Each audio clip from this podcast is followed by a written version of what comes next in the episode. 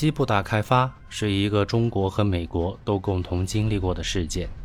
我在讲述《燃情岁月》那一期的时候就有所提及，只是没有深入。那时候的美国西部大开发是一场关于资本原始积累以及殖民者和原住民印第安人之间的血泪史。美国的历史只有两百多年，所以关于这一点，在美国的历史教育当中占的比重相当大。北美洲从现在的历史来看。是从1492年哥伦布发现美洲新大陆开始的。哥伦布率领水手抵达北美大陆之后，就开始用各种计谋抢占原住民的土地，并大肆屠杀印第安人。在他之后的数百年时间当中，殖民风潮达到了顶峰。1620年，英国商船“五月花号”抵达美洲之后，就是一个标志性的事件。在美国开始独立战争之前建立起来的殖民领域。已经多达十三个州的面积，这也正是美国独立战争之后首先成为美国土地的地方。但这十三个州都无一例外的在现今北美大陆的东部，这也正是殖民者从欧洲跨过大西洋首先会抵达的区域。在独立战争之后，当时的美国政府鼓励自己的国民去开垦新的土地，一方面是通过免税等手段让私人有动力去开垦新的土地。政府承认这些新土地的私人所有权，另一方面则是通过这些措施可以让美国的国土面积得以增加，这在当时是一种双赢的举措。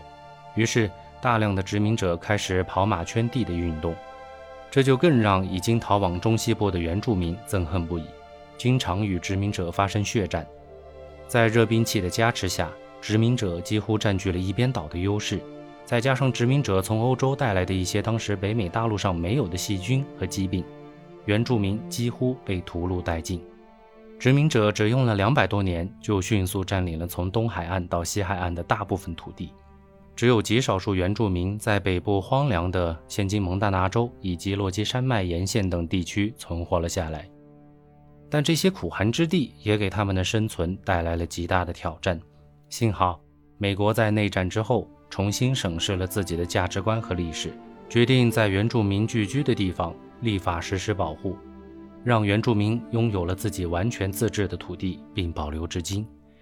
中国的西部大开发则与美国完全不同，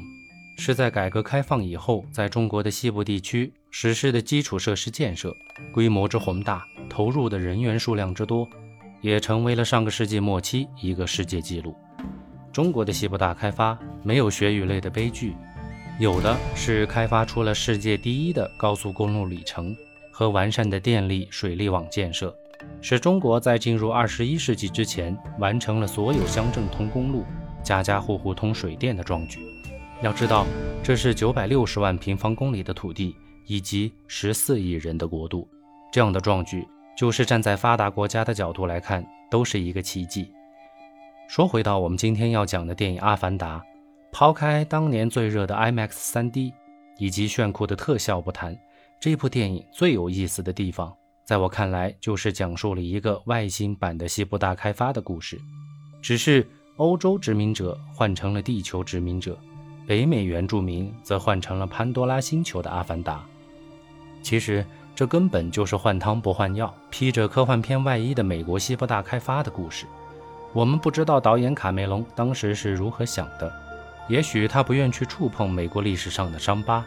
也许他是想通过最新的技术将 IMAX 3D 的效果推到极致。但无论如何，这部外星大开发的故事却实实在在地勾起了人们对于美国那段往事的回忆，以至于有的影评人给出了这样的评论：《阿凡达》是一封迟到了五百年的道歉信，但它不够真诚。历史的伤疤，就算过去了几百年的时间，但依然可以让人们体会到最初的痛苦。这样的痛苦，今后也一直会存在，直到人类灭亡的那一天。《阿凡达》的原声音乐来自于已故配乐大师 James Horner。关于他的种种，已经讲过太多，在此不再赘述。我只能一再感叹这世界的不公，让我们失去了这样一位伟大的音乐家。《阿凡达》的原声音乐之中分成了两种截然不同的风格，一种是以管弦乐加电子音乐组成的，代表着地球人的风格；另一种则有着浓郁的印第安特色，我相信这也是 James Honor 在看过粗剪的影片之后所定下的基调。我相信在他心中，也把那些蓝色皮肤的阿凡达看作了印第安人，这似乎已经是不言而喻的了。下面我们就选用两首上述不同风格的配乐来给大家讲述，让我们一起来领略一番 James Honor 心中关于殖民者和原住民的理解吧。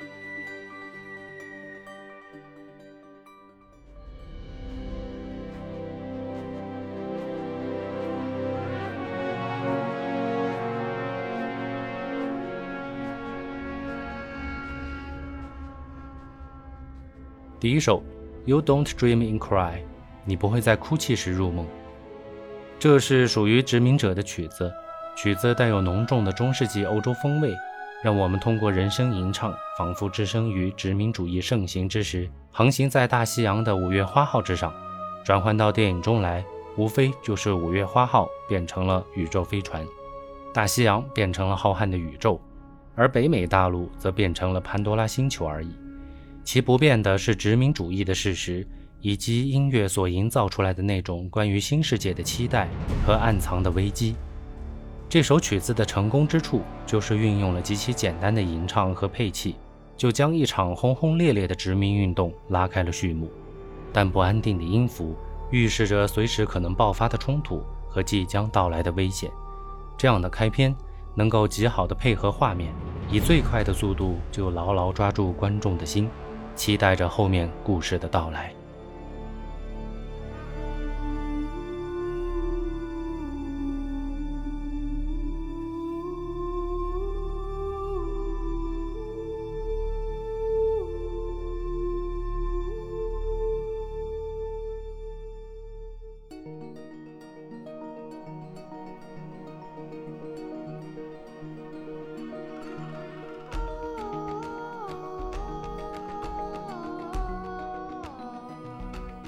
第二首《Becoming One of the People》，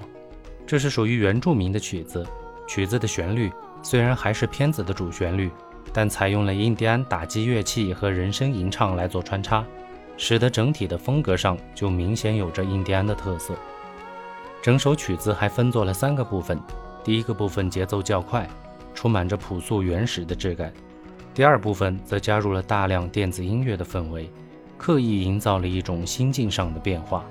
第三部分在配器上又回归了管弦乐的处理，在个别的地方稍微加入了一些印第安乐器来做点缀，预示着这场由心灵到肉体的转变完成。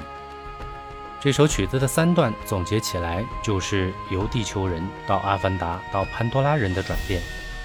James Honor 通过配器上的改编，巧妙地阐述了一个人类是如何化茧成蝶，与大自然融为一体这种蜕变的整个过程。可以说是相当精彩，让我们不得不为这首曲子大声喝彩。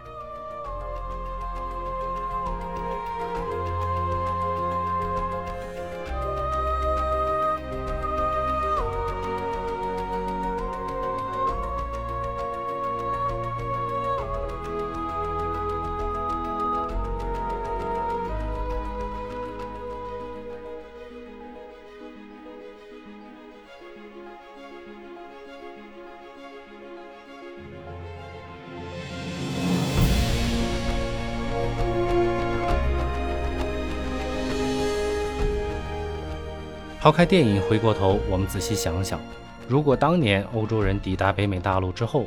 也能够有现在我们的想法，估计现在的美国就是另外一回事了。这也正是有的影评家会说这部电影是一封美国人对印第安人迟到的道歉信的缘故。不过，历史没有如果，一切的荣耀和惨痛都已经确确实实发生过了。历史中的对与错，我们现在看得很清楚。但正处于历史进程当中的我们，反而都是不知道方向的。所以，我们要学习历史，从历史当中总结的经验教训，虽然并不一定会给我们指出明确的方向，但至少能在一片漆黑当中，给我们一点温暖的光亮，照亮我们脚下前进的道路。